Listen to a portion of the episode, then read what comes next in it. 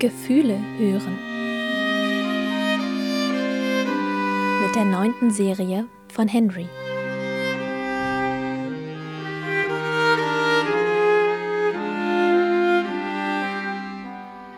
Flow, my tears, fall from your springs. Exiled forever, let me mourn. Where night's blackbird her sad infamy sings, there let me live forlorn.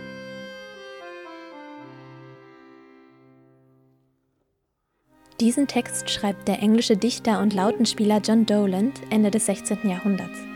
Das Stück hat er schon ein paar Jahre früher komponiert. So richtig rund läuft es bei Doland da gerade nicht. Mehrfach hat er sich um den Job des königlichen Lautenspielers am Hof von Elisabeth I. beworben, aber immer ohne Erfolg.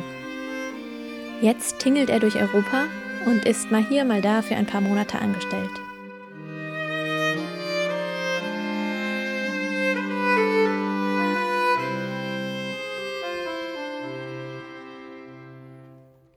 Schön, dass ihr beim Herumtreiben im Netz bei Henry gelandet seid, dem Podcast für zeitgenössische Musik.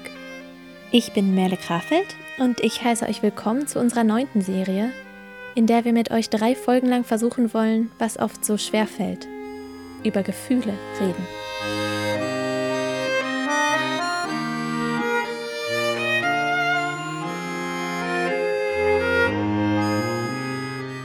Meinem Freundeskreis stecken viele um die 30, also in dem Alter, in dem Doland ist, als er diese Musik und auch den Text schreibt, in einer ganz ähnlichen Krise.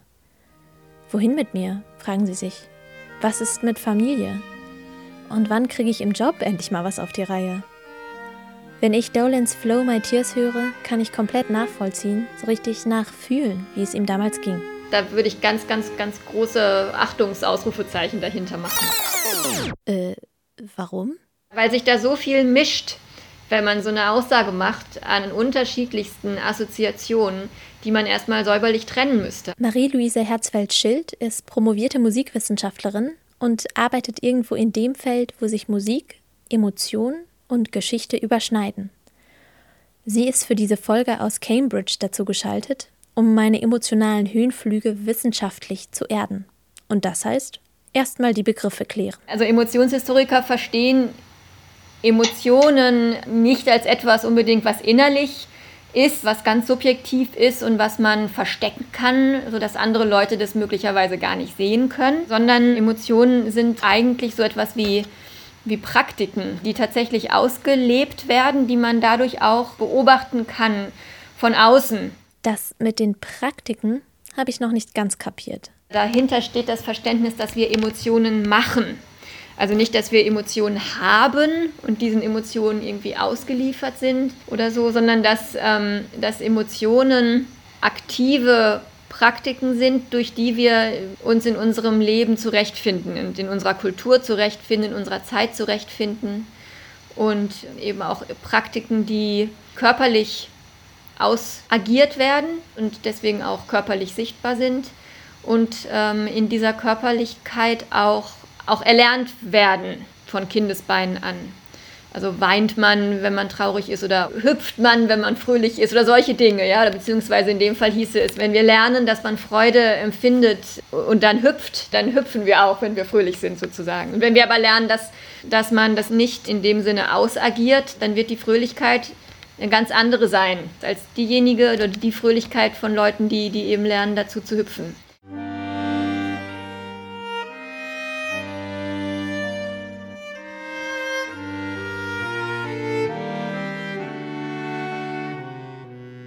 Ich habe also schon als Kind gelernt, dass Doland eher zum Heulen als zum Hüpfen ist. Das gilt übrigens auch für das zweite Doland-Lied, das Henry euch in dieser Folge vorstellt.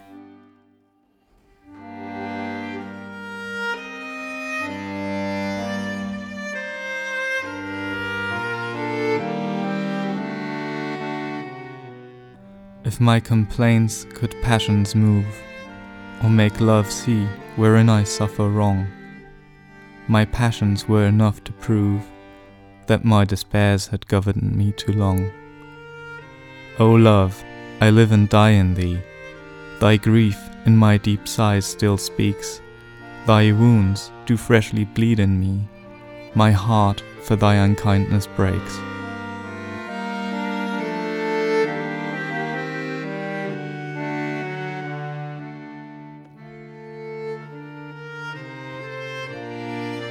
Ich habe mir heute Morgen die beiden Stücke noch angehört. Meine Tochter war dabei, die ist sechs. Und sie hat gesagt, Mama, mach das aus, das ist mir zu traurig. Sie wusste nichts, ne? Also sie wusste weder, was das ist, wer das ist, wann das geschrieben wurde. Sie wusste überhaupt nichts. Und ich habe dann gefragt, warum, was ist denn daran traurig? Meint sie, die Geige sei so traurig. Sie ist offensichtlich da schon geprägt durch ihre musikalische Biografie. Das heißt, das ist das Erste, was uns prägt oder ein Aspekt, der uns prägt in unserer Wahrnehmung, in unserer emotionalen Wahrnehmung von Musik. Dass, dass wir natürlich aufgewachsen sind mit bestimmten Musiken, mit, auch mit bestimmten Bedeutungszuschreibungen an Musik, die wir einfach gelernt haben. Und ähm, das ist aber etwas, was wir in unserer Zeit und in unserem Kulturkreis gelernt haben und das kann in anderen Kulturkreisen zu unserer heutigen Zeit schon ganz anders sein. So wie wir auch eben den emotionalen Gehalt von Musik aus anderen Kulturen nicht sofort verstehen können.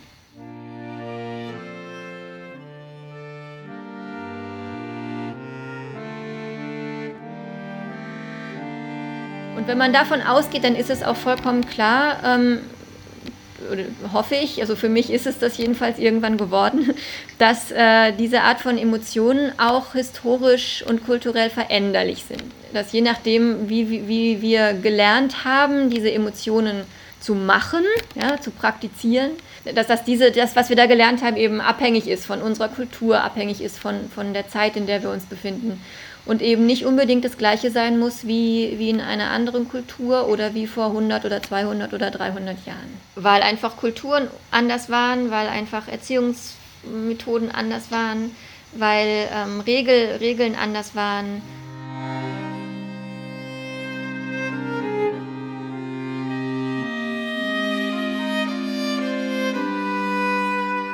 Und dann ist da natürlich auch noch der Text. From the highest spire of contentment, my fortune is thrown, and fear and grief and pain for my deserts, for my deserts, are my hopes since hope is gone.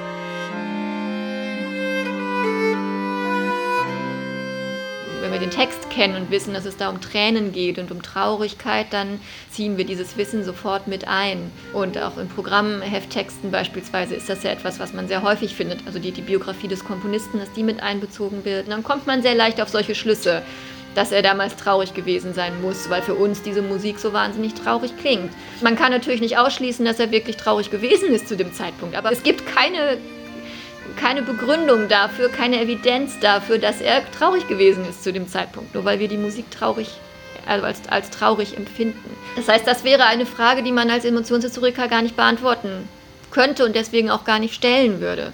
War er zu dem Zeitpunkt tatsächlich traurig?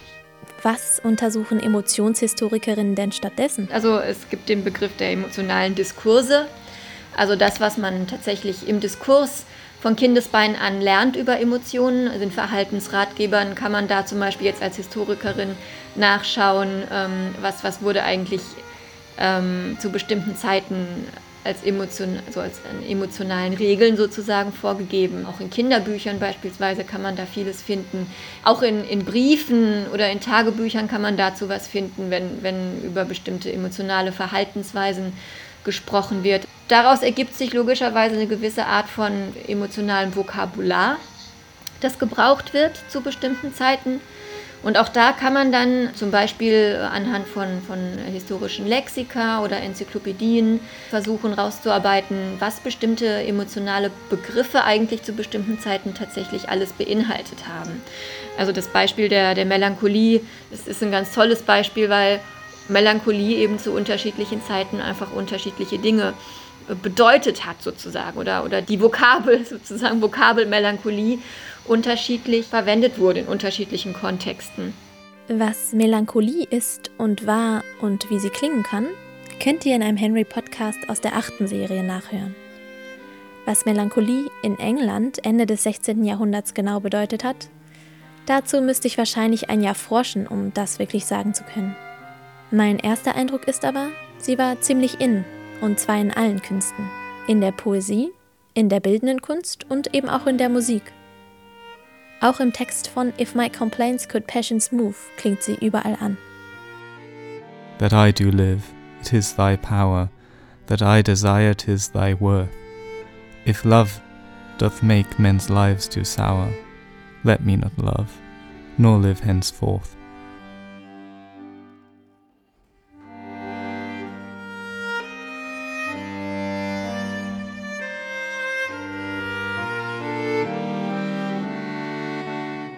Vielleicht war Dowland also gar nicht traurig oder hatte Liebeskummer, sondern war einfach ein sehr früher Emo.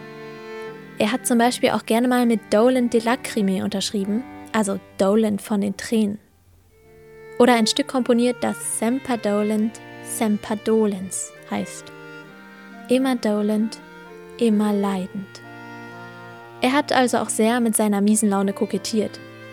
Aber die Frage, ob Dolan wirklich traurig oder einfach nur ein sehr überzeugender Emo war, würde eine Emotionshistorikerin ja so gar nicht stellen. Hm, es ist wirklich gar nicht so leicht mit dieser emotionshistorischen Sichtweise. Ja, ist immer noch manchmal schwierig. Und ich merke auch, dass unsere, unser Sprachgebrauch, wie wir sprechen über Emotionen und auch wie wir sprechen über unser emotionales Erleben bei Musik, ähm, dass, dass das auch häufig nicht mit dieser mit, mit dieser ähm, emotionshistorischen Sicht auf Emotionen übereinstimmt. Also der Sprachgebrauch alleine. Also wir sagen immer, wir haben Emotionen und nicht wir machen Emotionen beispielsweise. Also wenn man diese emotionalen Praktiken ernst nimmt, müssten wir eigentlich immer sagen, wir machen. Also nicht wir sind traurig, sondern wir, wir machen gerade Traurigkeit. Der ganze Sprachgebrauch widerspricht eigentlich dieser, dieser Ansicht. das ist schon eine knifflige Sache. Also auch im Formulieren von, von wissenschaftlichen Texten wird es manchmal ganz, ganz schwierig. Die emotionale Reaktion auf Musik wäre beispielsweise etwas, was, was, man nicht mehr, was nicht mehr wirklich haltbar wäre. Man eben sagt, es ist nicht Musik, was etwas in uns auslöst, sondern wir hören Musik und wir reagieren aktiv darauf, aufgrund unseres Vorwissens, unserer Biografie und so weiter. Das heißt, es ist eigentlich keine Reaktion, sondern ein aktives Umgehen mit dem, was wir hören.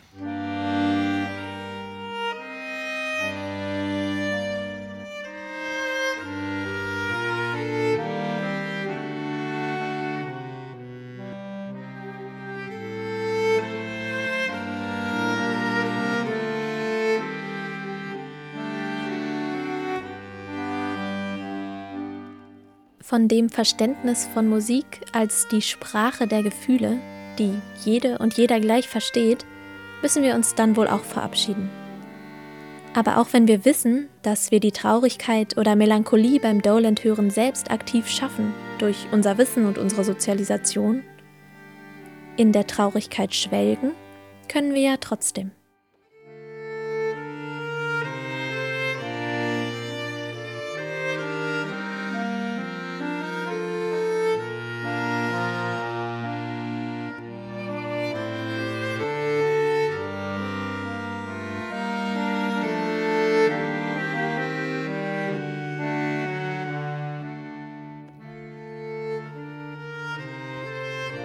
Dieser Podcast ist nur ein Teil der Henry App. Die App dazu gibt es kostenlos für iOS und Android in den App Stores. In der App gibt es die gesamte Musik zum Podcast und weiteres Begleitmaterial. Wenn euch der Podcast gefällt, würden wir uns freuen, wenn ihr ihn weiterempfehlt oder uns eine Bewertung bei iTunes dalasst. Mehr Infos findet ihr auch auf henry.podium-esslingen.de. Vielen Dank an Ian Anderson an der Bratsche und Rafał Wutz am Akkordeon und natürlich an Marie-Louise Herzfeld-Schild am Telefon. Nicht zu vergessen auch Stephen Borham als John Doland am Mikrofon. Hark, you shadows that in darkness dwell, learn to contemn light. Happy, happy they that in hell feel not the world's despite.